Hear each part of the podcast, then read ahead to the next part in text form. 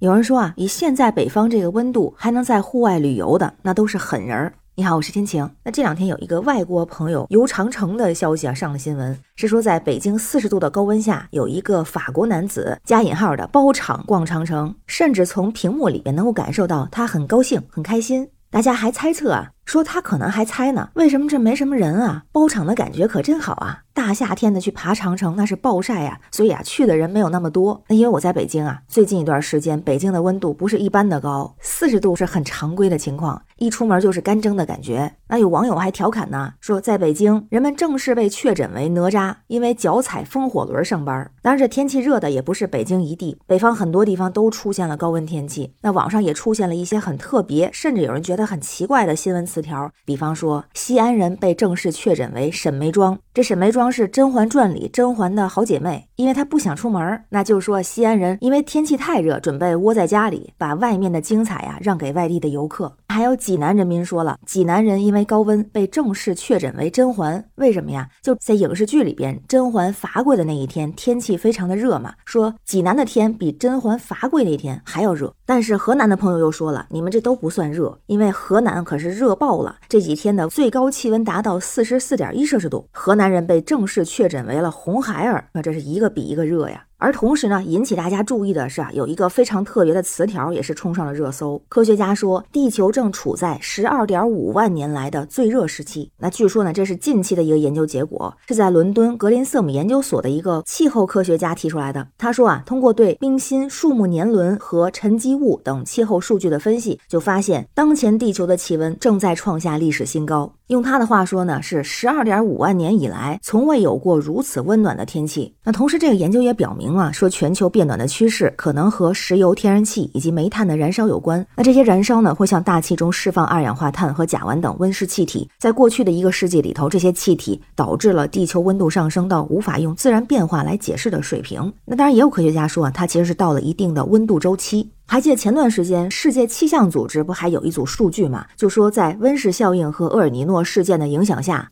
未来五年全球气温将升高或创下纪录。而且啊，还有一个参照物是和工业化前相比。那个具体的数据是这么说的：二零二三年到二零二七年，全球年平均温度较工业化前暂时高出一点五摄氏度的可能性达百分之六十六。还有一个，因为之前二零一六年的时候，厄尔尼诺现象是异常的强烈，所以呢，也说在未来五年平均温度高出过去五年和至少有一年的温度将打破二零一六年创造记录的可能性高达百分之九十八。同时啊，这个世界气象组织的秘书长也表示了，我们需要做好一个准备，因为接下来几个月出现的厄尔尼诺现象将与人类引起的气候变化相结合，把全球气温推向未知的领域，并且呢，对健康、食品安全、水资源管理。和环境产生深远的影响。其实，这个全球气温上升，它是一个复杂的系统，会受到多个因素的影响。而现在呢，咱们也确实需要真真切切的去面对高温下的生活、工作、出行等等。那社会生活中，我们自己就可以做得到的，特别的注意防暑降温。就像常说的，比如外出防晒、多喝水、清淡饮食、适当运动。同时啊，天气热也容易导致心情烦躁，也可以适当做一些深呼吸，比如听一些音乐啊，来让自己心情放松。那不知道您所在的地方有没有感受到这种高温来袭呀？